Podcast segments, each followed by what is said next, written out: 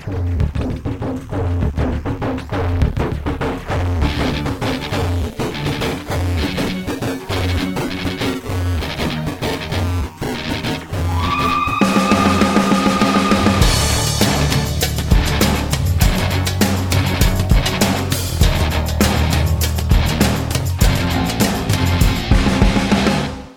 Produit avec le soutien de la MDJS. Bonjour à tous et à toutes, vous êtes sur Radio Ma'arif. Je suis ravie de vous retrouver de nouveau pour un nouvel épisode de votre podcast Icône. Et je suis encore plus ravie d'avoir à mes côtés Mustafa Kaderi, notre spécialiste S-Histoire, mais qui aujourd'hui va nous présenter euh, une icône. Bah, ça va être historique de toute façon, je, je le sens. Comment ça va? Ça, va, merci. Justement. et Reda Alali, qu'on ne va plus vous présenter, à moins que vous y teniez, mais là, il faudra nous le faire savoir. Comment ça va? Ça va super. Alors aujourd'hui, je crois qu'il y a du poids lourd, hein, que ce soit euh, d'un côté comme de l'autre, et on va démarrer avec Mustafa. C'est Mohamed Rouisha. Salam. Icône de cette musique du Moyen Atlas euh, également, comme beaucoup d'icônes. Je veux dire, il émerge au milieu des années 70, alors que quand même, il commence à carrer son premier enregistrement à la radio date de 1965. Il était à Rabat chez quelqu'un de la famille, donc il réussit. Mais bon, entre 60, 65 à peu près 75, 76, c'est une sorte de traversée de désert. Mais nous sommes dans un contexte où on avait d'autres noms qui étaient encore les, les icônes à l'époque de cette musique de Moyen Atlas. Euh, je nomme le, ce qu'ils appellent le doyen Mouliazid, un petit peu le premier à avoir enregistré à la radio après l'indépendance, parce que c'est encore une histoire d'enregistrement. Euh, Mimoun Teham de euh, qui était à une euh, et puis euh, beaucoup d'autres personnes ou d'autres musiciens de cette zone entre Azrou et Ibn Millal.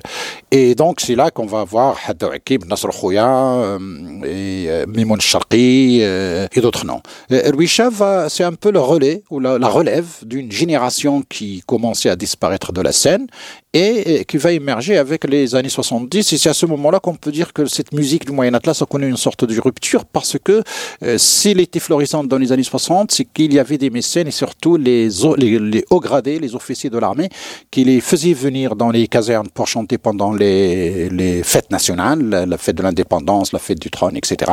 Et donc comment le mécénat avait fait euh, développer cette musique au point qu'il avait beaucoup influencé ce qu'on appelle la musique marocaine en Darija quand on écoutait à l'époque à la radio qu'on voyait à la télévision, parce qu'il y a beaucoup d'échanges, de reprises de part et d'autre. En euh, je veux dire, ça, ça existe en, en Tamazirta euh, avant, euh, Hamid Zahir, etc. Je veux dire, on a à un moment donné une floraison de groupes qui ont fait leur preuve sur le terrain et qui étaient très très très demandés au niveau de l'élite. Alors, à un moment donné, on a une rupture parce que bon, les généraux se sont empêtrés dans des histoires politiques. Et, Alors qu'ils auraient pu s'arrêter à la musique. Oui, au, moins comme, comme amateur et surtout comme mécène, parce qu'on sait que l'histoire dans le monde, c'est le mécénat qui fait évoluer l'art. Aujourd'hui, bon, hein, l'État, on attend que l'État fasse son devoir, mais quand même, c'est le mécénat qui est à la base, parce que les artistes euh, aiment euh, avoir de la valeur et ils se sentent euh, valorisés quand il y a le mécénat derrière pour qu'ils puissent avoir de la création, de la, de créativité, sans les conditions des studios, des, boîtes de production, de ce que veut public, ce que veut pas, etc parce que la création quand même est quelque chose de fondamental. Et donc Louisa apparaît à un moment donné où on a une, euh, comment dirais-je, une diffusion énorme des radiocassettes. Les radiocassettes qui nous venaient du Sahara parce qu'ils étaient détaxés là-bas, venus beaucoup des, îles Canaries. C'est comme ça dans le monde rural où il y a énormément euh, de jeunes qui font l'armée et qui sont un peu la colonne vertébrale de cette euh, force armée royale et qui venaient en congé. Je veux dire, je parle de mon enfance et comment le radiocassette est devenu un peu diffus parce que c'était trop cher sur le marché euh, local euh, à cause des taxes, etc., les moyens. Et puis bon, les, les militaires euh, avaient cette possibilité. Et c'est là qu'ils amènent avec eux les cassettes, les cassettes de Louisha, les cassettes de l'Akri, les cassettes de Marni, les cassettes de Nénia, les cassettes de Haddouaki. Je veux dire, c'est là que le passage à la cassette va diffuser énormément ce type musical. Et c'est là que Louisha et Marni et d'autres d'ailleurs ont switché vers Darija. Ils ont longtemps chanté en Darija, presque toute la période des années 80 pour élargir le public. Et la sauce a beaucoup pris au point, je veux dire, le critère à l'époque, c'était quand ils sont invités à des mariages et le prix euh, qu'ils demandaient pour animer des mariages et des fêtes. Des fêtes des mariages, je veux dire, le militaire, en, général, s'il faisait le mariage dans la région et s'il n'invite pas une troupe légale de Louis je veux dire, c'est pas une, c'est pas un mariage. C'est pas un mariage, voilà. Et donc, ça, ça s'est diffusé, c'était une sorte de reprises de cette musique du Moyen Atlas qui a connu une, petite traversée euh, du désert à cause de euh, ce mécénat qui a un peu plus ou moins disparu. Et du coup, on a, je veux dire, on a eu le Louis qu'on peut considérer une sorte de qui a réussi des performances extraordinaires au point de devenir euh, presque universellement reconnu par la reprise de son must, son dernier morceau avant de mourir, euh, Inès Inès, et qui est un morceau qui date de 1962. Je veux dire, c'est un ancien, c'est, le texte est très ancien. C'est ce que j'allais dire, parce qu'en 62, il avait quoi? Il avait 12-13 ans, lui, il était un, Mais c'est pas de lui, le hmm. texte, il n'est pas de lui, hmm. on connaît même ah, pas c'est le, texte, pardon. Non, non, c'est le texte. Il y a plusieurs versions de ce texte, et lui, il, a, il avait joué, rejoué joué à plusieurs reprises. Je veux dire, je l'ai entendu dans plusieurs versions, mais euh, dans ce qu'on appelle les soirées intimes. Et jusqu'à lui euh, faire un nouvel arrangement avec une nouvelle méthode et surtout avec les chœurs, parce que la force de Louis Chassis, c'est son notaire, bien sûr, le texte, mais les chœurs féminins qu'il faisait avec lui. D'ailleurs, il nous a fait émerger une dame extraordinaire qui s'appelle Sherifa, qui a fait sa propre troupe aujourd'hui également et qui se produit, je dire, elle-même. Et euh, du coup, il, il, il, a fait émerger pas mal de euh, personnages. Bien sûr, quand on dit Louis Chat, on ne peut pas parler de son second, Bamolo de également, le monsieur qui lui tenait à l'un, c'est-à-dire le rythme. Et c'est lui, surtout, qui l'aidait à chercher les bons textes. Parce que les bons textes, il y a des bons paroliers, mais comme c'était des gens, en général, qui sont des éleveurs, des paysans, des gens qui participent à l'animation de quelques mariages locaux, etc., il fallait vraiment les trouver. C'était Bamouloud qui faisait ce... Dénicher la perle rare. Dénicher la perle rare, comme ce morceau extraordinaire d'ailleurs qui parle de tout le temps, je dis يرعبوا لنا يوري مثلا تقلبات الوقت و يعني مع دوك اللي ماتوا اللي ما عندهم علاش يخافوا ولا يتعجبوا لانه الماء ولا كيمشي على لونفير نورمالمون الماء كيمشي مع لا بونت واحد تكست اكستراوردينير كي دات دي زاني 70 سي كبا مولود a été cherché chez le parolier qui habite Arben Sardan qui est un, un, un grand poète dont j'ai oublié le, le, nom mais en tout cas il, il faisait le choix des textes extraordinaires alors Louis Chat bien sûr il a couvert un peu d'autres stars locales mais en tout cas dans la région euh, comme Mustafa Al-Akri, qui est mort un peu tôt, qui est également un gars à l'OTAR, Mohamed Marni, euh, qui a une voix sublime, le mystique même de ce type de musique du euh, Moyen Atlas,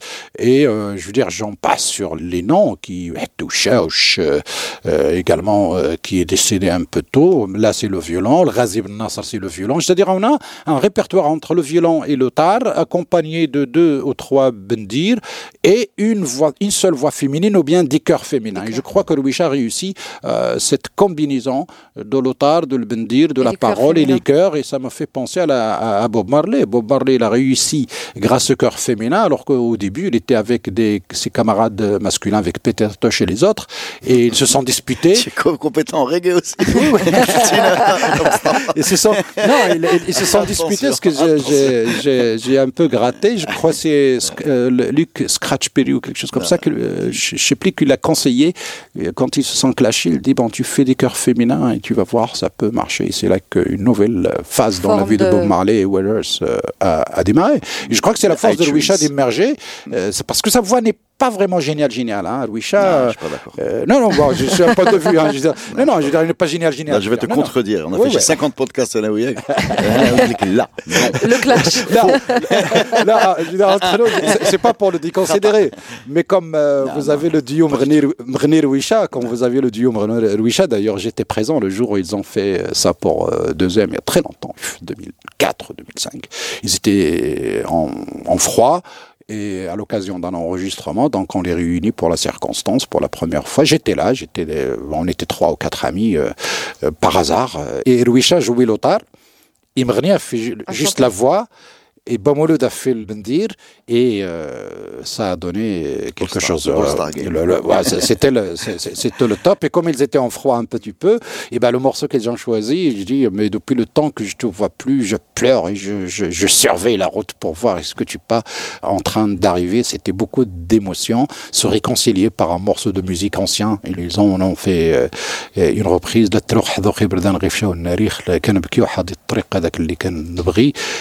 Ils se en une fraction de seconde Parce que bon, euh, je veux dire, le- le- le- L'émotion du la- texte, l'émotion du texte, et puis l'origine même de la dispute, ça doit être que des futilités, mais il a fallu faire le, le prétexte. Le et, et, et- et le hasard m'a mis sur le chemin de cette réconciliation, et on la retrouve aujourd'hui sur YouTube. C'est un enregistrement de, de Zem. Mustafa Khadiri, je vous arrête deux secondes parce qu'il y en a un côté qui piétine, qui a envie de dire des choses.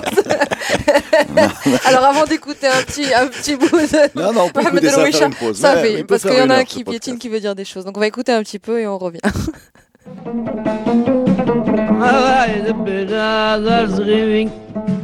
سرغيزولي ليربح ذاك وايد الاخوة ويوغن تروح حضوك بردات غاوي بشاو النارق ما زاي تبي ما ضرسني ياوي ياوي صغير بربك وايد الاخوة لا تروح حضوخ يبردان لا جام حالوخ لا يدبي لا برزي ولا غازي سولو بخ لا وزا وطن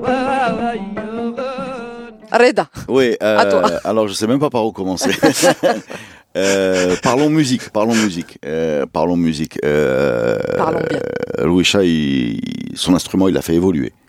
Moi, je, on a bossé avec lui, on a fait un morceau avec lui. Moi, je l'ai vu avec euh, son ça jouer les Beatles.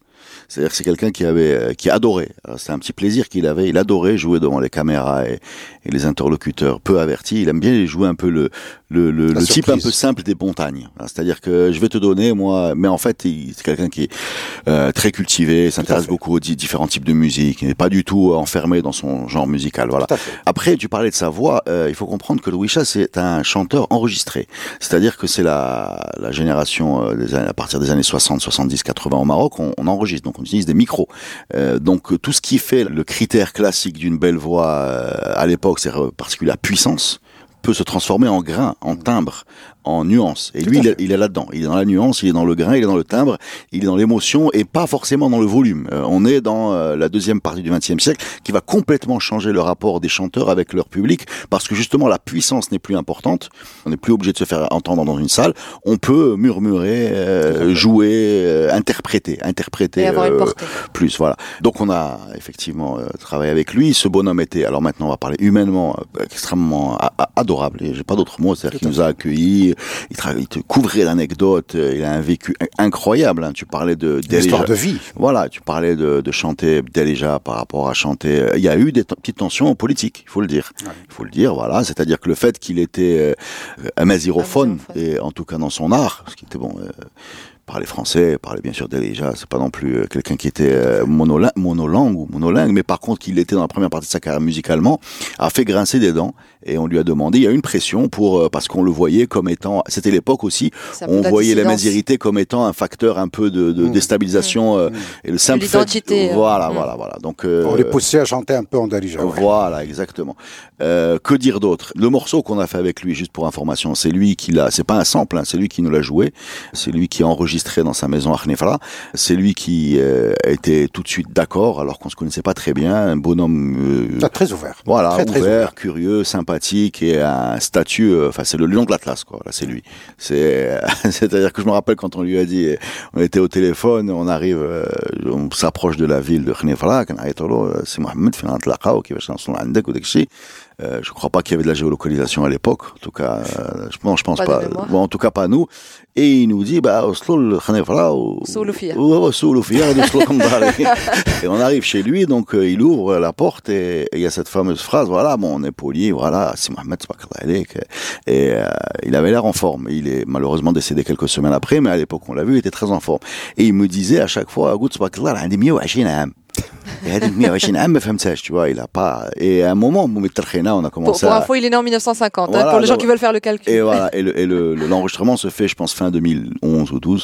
Et à un moment, سول قلت له سي محمد كيفاش 120 عام؟ قال لي عندي 60 عام ولكن ما نعشتش. Donc c'est eh, voilà, c'est ça. ça me rappelle une Et il parlait beaucoup comme ça, avec des, images, des petites punchlines. Euh, il était beaucoup comme ça. Je peux pas toutes vous les raconter parce que ça va prendre beaucoup de temps et il y en a qui devraient rester entre nous. mais c'était un bon moment. Voilà. Là, sur le côté musical, vraiment, il y a quelque chose à dire parce qu'il y a un enregistrement sur YouTube euh, disponible où il joue tous les répertoires du Maroc. Il commence par l'Hassaniyah. Hein, Mais je te parle des Beatles. Moi, je suis Ouais, sorti même du ouais, Maroc. ouais. hein. Il nous a Non, mais je veux dire, dans- dans les Day. Tripper. Fait C'est-à-dire la note, la gamme, en partant de l'Hassania, en passant par le Mlhoun, l'Aïta, euh, des plaines, l'Aïta de la montagne, euh, l'Aïta de Djibala, et puis tac, il va jusqu'à Keltoum, je veux dire, euh, sans régler son lotar, etc. Ouais. Je veux dire, ça, c'est, effectivement, c'est un maître euh, qui a réussi à faire parler cet instrument qu'on appelle l'otar et qui l'avait fait passer de trois cordes à quatre. Oui, c'est ça. C'est- Il a fait évoluer son instrument. C'est ouais. c'est lui. Euh, et on a des enregistrements de lui-même à trois cordes, mais même à trois cordes, je veux dire, chapeau, euh, comment il il a Ouais, maîtrisé, le, le- il a maîtrisé le, le type. Mais bon, il est dans un environnement aussi, le moins Atlas, où je veux dire, c'est une musique spécifique à cette euh, région. Et dont on a du mal à, connaître un petit peu les origines, mais qui se développe en tout cas l'origine juste pour des mariages, des fêtes locales ou des soirées intimes entre euh, amis, où euh, on, prend le temps d'écouter la musique, mais surtout la parole, le texte. Texte. Ce qu'en général, Ouais, ouais, il y a une tradition de euh, poésie. une ouais. tradition de poésie très très très forte et c'est une poésie qui parle de la vie, de l'amour, de la haine, de la mort, des problèmes d'une manière globale. Je veux dire, c'est une, c'est des textes très très très re- recherchés, euh, métaphoriques, d'une philosophie extraordinaire, parce que justement, c'est une euh, zone où on a encore cette tradition très forte de la poésie, soit un chant a cappella, sans instrument musical, ou bien les couplets qu'on entend dans les ahidus, quand les gens font la- l'ahidus. Et c'est là que les poètes euh, émergent également en lançant comme ça des, sticks ou des couplets. Alors, avec la compétition, bien sûr, mais sur des sujets vraiment des fois euh, d'actualité. Veux dire, j'ai entendu maintenant des poèmes sur Corona, des poèmes sur le, le- le- le froid glacial qui frappe la montagne et l'incapacité des pouvoirs locaux à résoudre les problèmes rapidement. Je veux dire, il y a, les, les poètes réagissent au quart de tour. Euh, Je m'en souviens encore en 2003 quand on a eu les attentats de Casablanca qui nous ont, euh, qu'on croyait le, le Maroc à l'abri. Pas plus d'une semaine plus tard, j'entends euh, a cappella des poètes qui parlent de l'événement et qui euh, l'inscrivent dans la mémoire locale. Le slam. euh, Ouais, c'est ce que Chuck D de Public Enemy appelle le Black CNN. C'est-à-dire que le, le, le, Les infos, le le rappeur, est, ouais, les rappeurs, étaient, il les présentait comme les, les CNN euh, noirs. Et donc, En euh, quelque sorte. voilà. Bah, c'est les- les- les- effectivement, les poètes ont toujours été ces, ces journalistes de, Proximité. De, de proximité un peu partout, euh, en tout cas au Maroc, certainement dans, dans le monde. Sauf que là, le Maroc, la force, c'est quand même ces, ces types qui ont résisté à la modernité, à- au, au grand changement, tout en continuant à faire leur devoir. Alors le statut d'icône, je crois qu'on va même moi, pas je l'aborder. non, je dépasse le statut d'icône. Ah, là, je dépasse J'oserais même statut pas. d'icône. Non, parce que moi, je veux, je veux inventer une catégorie où c'est pas le premier, hein, il est pas seul dans cette catégorie, mais c'est même pas les intouchables. C'est en fait, tu as une ADN musicale qui est un peu l'ADN du Maroc, notre ADN musical. Elle est formée par certains, certaines notes, certains sons qui, quand tu les écoutes, euh, tous, tous les Marocains, ou, enfin, c'est pas nationaliste hein, ce que je Mm, dis, hein, ça, peut ça peut déborder de- des frontières Mm. ou ça peut toucher d'autres personnes, mais on- euh, ça, ça nous définit. Et moi je pense que la musique qu'on a produit nous en tant que Marocains pendant des années et des siècles. Euh, même, on, quand on dit- Mm, je, sais, je sais même pas parce que quand tu dis l'Ornia Mghribiya, tu vas aller dans un style. Il y a des sons, il y a des sons qui, qui automatiquement nous nous résonnent en nous. Voilà. Louis Chef fait partie de ces sons. Voilà, il n'est pas le seul, il y en a d'autres, mais il y a la, la constitution de notre ADN collectif musical, notre fond d'oreille, le truc dans lequel tous les gens ont entendu et tous les gens se reconnaissent. Et, et voilà. et que tu le veuilles ou non, hein, même que tu n'aimes pas X ou la Y, tu as été, bon, C'est un surtout fait. quand tu es un peu âgé comme nous, tu as grandi avec une seule chaîne de télé, etc. Donc, on avait tous écouté ça. Tu peux pas me, tu n'y a pas, c'était moins morcelé qu'aujourd'hui. La culture était un peu plus commune et, et parce qu'il y avait des outils de, de diffusion qui étaient plus centralisés. Aujourd'hui, tu es dans une consommation à la carte par personne. Mais Rouisha, quand, quand, bah, écoute, dans les podcasts histoire, on a mis la voix, Oui. la voix aiguë de- qui, qui peut-être c'était de Shelefa ou, ou d'une, en tout cas, on est dans Pour ce le style-là. jingle, ouais. Et dès que tu l'entends, tu sais C'est où tu es. automatique, ouais. C'est mécanique. Effectivement. Alors, une dernière question, parce qu'on va passer à la deuxième icône, mais est-ce que des noms comme ça, des, un bagage comme ça, laisse une relève derrière? Est-ce qu'il y a un espoir de Mais relève ou que... Oui, mais. Non, non, il y a beaucoup en rentrant d'ar- plus dans le... Oui, il y a des, des artistes qui continuent encore. Je veux dire, il y a des renouvellements, il y a des voix féminines qui émergent, Saïda Titrit euh, et d'autres. Je veux dire, euh, là, le, le- maintenant, avec les histoires de problèmes de production, des droits d'auteur, etc., je crois que quand même le digital aide beaucoup les artistes un petit peu à survivre autrement et surtout à bénéficier aussi, à toucher les bénéfices de leurs efforts et de leur travail, parce que certains aujourd'hui l'ont fait comme un métier, alors que bon, le métier de l'art encore toujours repose sur le mécénat, sur le public, sur les, les- les donateurs, les la générosité des amateurs, et aussi maintenant, euh, je veux dire, avec la relation euh, économique, capitaliste, euh, de contrats, etc. Sauf que de nombreux ont été très lésés pendant très longtemps, et je crois que la relève, elle est, elle est là, avec du nouveau armée, style, euh, peut-être. des reprises avec La- des, des- des- de nouveaux instruments, etc. La- la- L'âge d'or économique, financier de, de- des musiciens marocains, d'ailleurs même mondiaux, ça se passe dans la deuxième partie du XXe siècle, c'est les cassettes. Voilà, dans le 60, dans les années 80, ils gagnaient de l'argent. Gagnaient de l'argent même dans le monde. Aujourd'hui et avant, c'était plus dur. Voilà. Tout à fait, même si c'est- certaines boîtes de production ont vraiment mangé, hein, c'est le terme, Oui, mais- mangé mais beaucoup tout- mais il y avait de l'argent, il y avait de l'argent. Il y avait de l'argent. Il y avait de l'argent, il y en a plus. Le numérique ne, ne remplace pas ça. Et avant, euh, pour- pourquoi j'insiste sur cette parenthèse un peu financière? Parce qu'on ne sait pas trop finalement est-ce que le normal c'était les années 80 euh, ou même au niveau mondial. hein, les chiffres de vente des, des, avant, des- voilà, tu les trouveras plus. Très bien. Et bien sur ces belles paroles, on va faire une petite pause et on revient pour la deuxième icône. Merci. Nous sommes de retour et la deuxième icône, c'est Reda qui va nous la présenter. Alors je vais vous plonger dans le, Maroc sous protectorat, le Maroc euh, d'avant indépendance, le Maroc. euh, Il, il devient historien. Ah, voilà. sais. Euh, Justement, Non, je- vois chacun sais, empiète sur le, Non, non, parce que je compte le beaucoup territoire sur de l'autre là. Non, parce que je te jure, hein, c'est c'est une zone de l'histoire euh, du foot ou de l'histoire tout court. En tout cas, dans le foot, je vais rester sur ce que je connais, qui est sujette à fantasme, à, à, à légende. Et on a vraiment beaucoup, beaucoup, beaucoup de mal à voir. À démêler des- le vrai du ouais, faux. Ouais, des, en plus, ça, c'est, c'est, c'est, le foot, c'est populaire. Donc chacun va y rajouter euh, sa, sa touche euh, sans trop vérifier. Et on se retrouve devant euh, ce personnage Alors, très qui important qui s'appelle. Mohamed Ben Lassen Affani, alias Père Gégo. Mais déjà, je t'avoue, moi, je fais une petite euh, parenthèse. Euh, quand tu, m'as, quand un tu m'as, père, bah, un non, curé. pour moi, c'est le père Gigot. Déjà, c'est le stade. Et deuxièmement, je, oui, dans ma tête, c'est un curé en soutane qui, euh, qui a dû euh, nous apprendre à écrire et à lire à Ah, une non, époque de sa vie. Pas du tout, Mais non, il s'appelle euh, Afani apparemment. Non, pas. non, non, mais j'ai Tounsi. C'est un, non, non, non, non, il vient du sud de, de, de, de la région d'Agadir, Tcheloudent. C'est bien ça, Mustafa, il faut que tu m'aides là. Oui, Alors, oui, je compte tout à compte fait. sur toi. Tout. Hein Tout à fait. Il vient originaire- finit dans la province de, de aujourd'hui. Voilà, donc euh, papa euh, donc euh, euh, papa Mohamed, c'est un grand commerçant. Voilà, donc la famille voyage beaucoup en Tunisie, en Algérie pour les affaires, etc. Et d'ailleurs, le fameux Père Gégo, enfin, on va expliquer pourquoi il s'appelle Père Gégo, mais le petit Mohamed né en Tunisie, où des voyages d'affaires et des petites délocalisations ont emmené les affaires familiales. Donc on est dans un, milieu plutôt aisé, commerçant, lettré, euh, beaucoup de, de langues. C'est une famille qui est polyglotte. Hein. C'est quelqu'un qui va avoir une très bonne formation. C'est pas, euh, il va, il va être formé au métier de la banque et euh, en même temps il joue au foot. Il joue au foot en amateur. Il joue au foot dans un petit club local. Et ce père Gégo vient du fait qu'il aurait été euh, comparé à un joueur français complètement inconnu que même Google a oublié, qui Ah, s'appelle Gégo. Voilà, et donc un des premiers comptes rendus de match, il y a un journaliste français qui dit il ressemble à Gégo, je sais pas qui c'est Gégo, mais voilà. Donc euh, alors père par contre c'est beaucoup plus intéressant parce que il va avoir une carrière de, de footballeur euh, moyenne et très vite il va il va basculer vers euh, vers autre chose, vers la formation, vers le journalisme sportif. Il va écrire des articles dans tous les journaux francophones marocains en parallèle de sa carrière de banquier à la banque algérienne. C'est la banque algérienne, hein, Mustafa Donc, euh, Ouais. de Tunisie ou quelque chose comme ça, à voilà, Casablanca. à Casablanca, mais, mais le- donc le, le père Gégo va écrire des articles sur les footballeurs. Et quand on, on voit la, la génération et les origines, euh, on a quand même, euh, il y a un personnage, je sais pas, hein, ça m'étonnerait pas qu'il soit croisé, c'est Brahim Roudani, parce qu'on est dans la même génération. Et euh, même, et même région. La- même la- région, la même région déjà- et même aussi la même euh, la même fibre indépendantiste. hein. Il y a une interview qui est bien connue du père Gégo quand il interviewe Ben Barak qui va le titiller sur le fait que machin, tu as joué avec la France, tu es marocain, etc.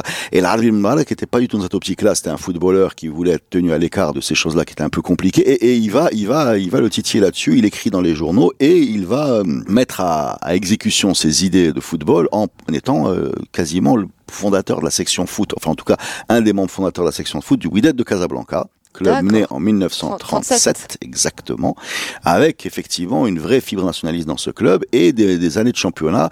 Alors il faut comprendre que là il y a une vague de, de création de clubs marocains. Quand je dis le club marocain, c'est les clubs qui ont des visées marocaines. Indigène. au fait. Indigènes, Indigène voilà. par tu rapport les entends au dans le colons. c'est le Wydad c'est le Maghreb le Fassi, c'est Mouloudia Toujda. Oui, donc déjà la connotation Voilà, des noms choisis. C'est Raja. Effectivement. Et d'ailleurs, si tu écoutes bien, la Raja ou les Louidad, il y a le nom de Casablanca dans leur, dans leur, euh, c'est les WAC Athletic Club et le Raja. Et alors, je sais pas s'ils se sont inspirés du modèle anglais. Il n'y a pas de club à Londres. Il n'y a pas de club qui s'appelle le Londres Football Club. Il y a Exact. West Ham, il y a Arsenal, il y a Tottenham, il y a Fulham, il y a etc. Euh, Queen's Park Rangers. Et nous, on a eu le Raja en 1949 et le WAC euh, euh, plus tôt. Et, et donc, le championnat du Maroc était une sorte de championnat à deux têtes entre les clubs français. Euh, Ils avaient leur propre champion, non, euh, championnat. non, non, non, non, ils jouaient ensemble en- en- dans l'élite, mais il y avait une sorte de rivalité. C'est-à-dire que le WAC portait un peu les, les, les, les, les- c'était le club euh, national et euh, l'USM était le club français. Et après, tu as des clubs euh, marocains qui ressentent, qui penchent vers. Faire attention à ce que je vais dire, hein, parce que c'est très, très, très sensible comme sujet. il, y a, il y a toute une polémique sur les titres de cette époque-là, etc. Moi, je vais pas parler de ça. Je vais juste vous dire une chose très importante, c'est qu'en 1952, Père Gégaud quitte le WAC. Alors là, pourquoi Père Gégaud quitte le WAC Tadam. Voilà. Et Roulement de tambour. et quitte le WAC, il quitte le WAC, donc ce bonhomme-là qui était, j'insiste hein, beaucoup, qui était, euh, on va dire, un éducateur. C'est quelqu'un qui emmenait les joueurs au cinéma, qui leur donnait des cours de français, des cours de maths, de calcul, etc. Vraiment euh, euh, protecteur. Le père. euh, hein Le père. oui, le père, mais dans, dans une logique éducateur. Voilà, le foot à l'époque, c'est pas une façon de gagner sa vie, c'est pas un business, c'est pas un spectacle, c'est une façon de forger l'âme et de, de former des humains, euh, de donner une structure, euh, une structure intellectuelle, sportive et physique aux humains. C'est comme ça qu'on voit les choses. Dans un contexte colonial. Dans un contexte colonial Où il y a des challenges vis-à-vis Voilà. des Français. claque la porte du WAC en 1952. Alors il y a deux, plusieurs versions. On peut pas savoir aujourd'hui. Il faudrait un vrai travail d'historien. Mais en tout cas, il y aurait un problème avec le comité. Et, Perche euh, tendue. euh. Non, non, mais c'est important hein, parce qu'il vit ça comme une, comme une, comme une trahison. Il vit ça comme une trahison, le fait d'avoir été à, à l'origine de, de cette De ce- équipe oui. et de se retrouver mis dehors. Alors il y a plusieurs pistes. Hein, moi, je vais pas vous toutes les dire, mais euh, il aurait été, euh, il aurait touché un plafond de verre parce qu'il y avait quand même un, un- un noyau de bourgeoisie qui aurait euh, pas voulu s'ouvrir aux gens entre guillemets qui étaient perçus comme un peu des ruraux. C'est ce que j'allais dire, parce Voilà, qu'il est monsieur banquier tout de même. Oui, banquier, non, journaliste. mais, euh, et- voilà, Mais c'est l'origine, ouais. Et donc, toujours est-il que quelques années après, il débarque au Raja. Entre le WAC et le Raja, il a une vision. C'est-à-dire qu'il voyage beaucoup, ce bonhomme-là. Il lit euh, des bouquins sur la tactique, s'intéresse à tout ça. Et il se dit, ben écoute, en fait, finalement, euh, j'étais obsédé par l'Angleterre et l'Allemagne, qui était un football physique et puissant. Et j'ai forgé le WAC sur cette euh, méthode-là d'un football rigoureux, euh, physique, direct. euh, et en fait, euh, c'est l'Amérique du Sud qu'on doit imiter. Voilà. Physiquement, on est plus proche de- du Brésil que de l'Allemagne. Et donc, il va poser sa patte sur le Raja. Il va rester entraîneur du Raja 13 ans. Un À partir de 56. À partir de 54, je, pense- 54, je pense qu'il reste deux ans entre, Uh-huh. entre son départ du Raja et son arrivée au WAC. Il me semble qu'il y a deux ans. Non, il arrive en 56, ouais. 69, ça fait, ça fait, ça fait bien 13 ans. D'accord. Et il va forger ce Raja Raja sur des méthodes beaucoup plus jeu à terre, euh, culte du petit pont, euh, voilà, etc. Et ça va être euh, Le alors, spectacle. quoi. le spectacle, voilà, le spectacle. Alors, il, il paraît, il paraît que la l'énorme rivalité entre le Raja et le WAC qu'on vit encore vient de cette euh, ce Ah bonhomme-là qui aurait traversé euh, Les deux. voilà, qui aurait traversé les deux et que les, le, le club s'a- s'accuse de, de s'être piqué les uns les autres. On a, on a vu et encore aujourd'hui, euh, on voit beaucoup. On a vu un tifo du Récemment euh, exhiber le père Gégo en se réappropriant, alors que c'est une figure que tous les Rajaouis Rajaoui. considèrent Rajaoui. Voilà exactement. C'est intéressant. On va on va regarder un peu quand même que ces deux Oh. clubs, euh, ces deux clubs ont beaucoup de choses en commun. Et ils ont euh, certes une assise populaire qui est différente. Le, le WAC c'était plutôt la bourgeoisie du centre-ville. Le Raja c'était plutôt les quartiers périphériques, la gauche, euh, les le monde syndical, etc.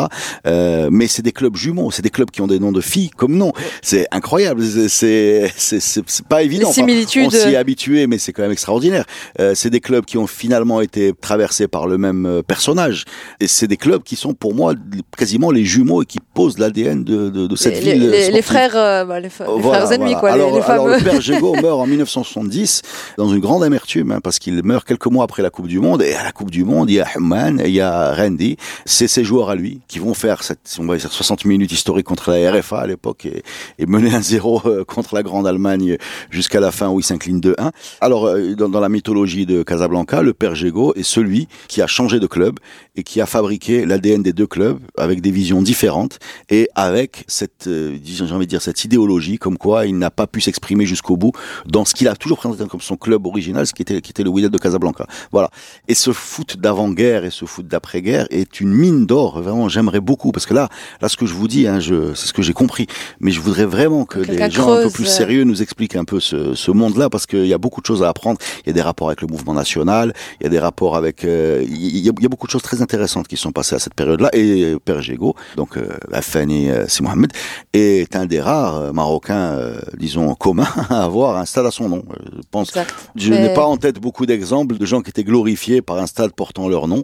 Je pense à l'Albi Zeouli, il y en a peut-être d'autres, mais Père Gégo, voilà, c'est un stade. euh, Oui, et oui, c'est les trois stades qui portent les noms. euh, et c'est quelque chose de très important dans l'histoire de notre football et c'est quelqu'un dont on a en plus une seule photo quasiment, tu peux chercher euh, comme un fou et, et voilà, c'est celle qu'on va sortir à chaque fois À chaque fois. avec le Talbouch Watani de, photo, de Mohamed euh, Khamis. photo iconique, Voilà, pour, le coup. Ouais. Donc là, quand tu le vois, tu arrives, tu es projeté dans une période, celle de ce Casablanca euh, d'avant euh, indépendance. De plusieurs des- des Casablanca finalement en fait, de plusieurs Casablanca. Mm. Mustafa Kaderi, que- quelque chose à, à rajouter peut-être ou à... Oh, c'est- en tout cas, c'est un parcours assez extraordinaire d'un personnage à l'époque coloniale quand même qui était. Alors, c'est- je veux dire, c'est- assez extraordinaire de voir un petit peu cette immigra- immigration euh, originaire de ce qu'on appelle aujourd'hui le Sousse, de la montagne et de l'anti-Atlas, qui sont partis en Algérie, en Tunisie, avant le temps colonial. Je crois qu'il est né en 1900, Il est donc né en bien 1900, ouais. avant le, le- le protectorat. Avant même le protectorat marocain. tout à fait. Donc, et du coup,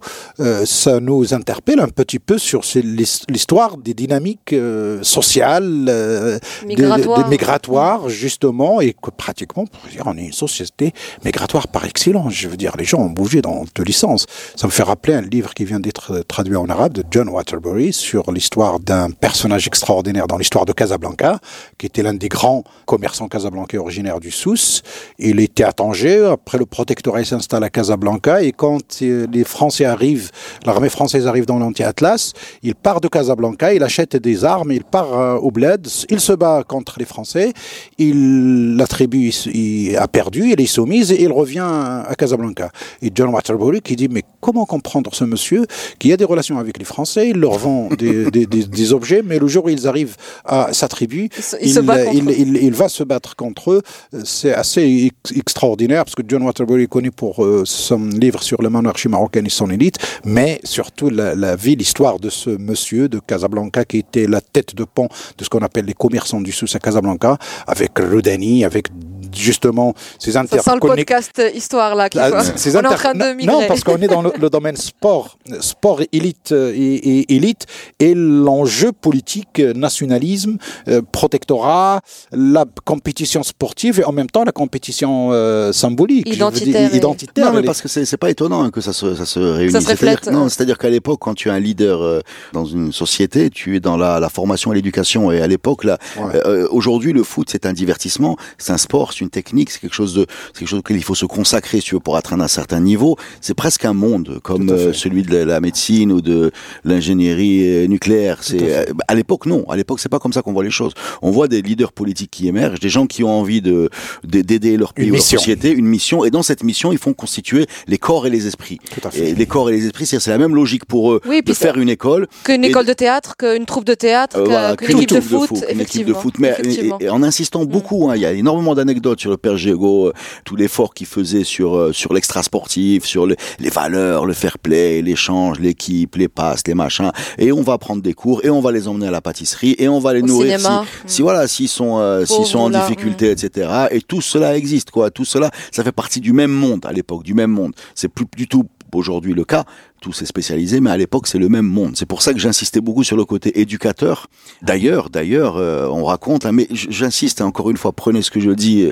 J'ai pas eu les moyens ou les possibilités de faire des recherches euh, moi-même. Je récupère ce qui a été fait, c'est très insuffisant, mais euh, il y, a, y a besoin d'aller plus loin. Mais par exemple, euh, la fédération lui aurait, euh, il n'a, il n'a pas franchi le cap d'aller à la fédération. C'était pas un métier. Voilà, c'est Mm. quelqu'un qui Mm.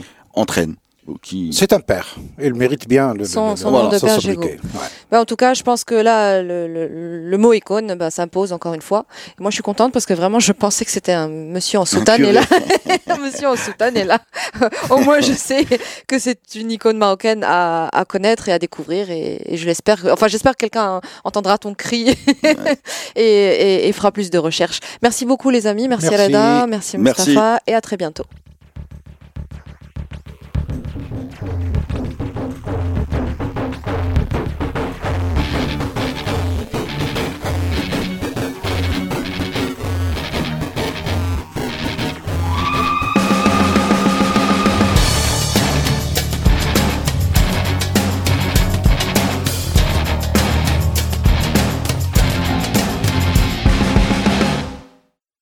Produit avec le soutien de la MDJS.